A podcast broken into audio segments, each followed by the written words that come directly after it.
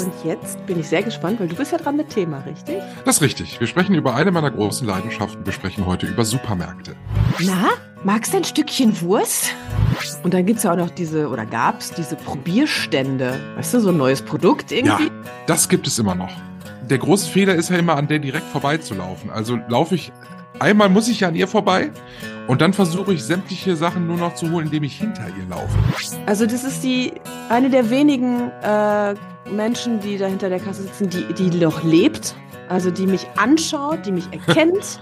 ja, die hat auch, die hat eine schöne Ausstrahlung. Ja, ich bin ein paar Mal auf die Nase gefallen damit. Dann ist es aber oft gewesen, dass die verbesserte Rezeptur nicht verbessert war, sondern sie war eher verschlechtert. Nein, aber jedem das seine. Muss ja jeder selber wissen, wo er einkaufen geht.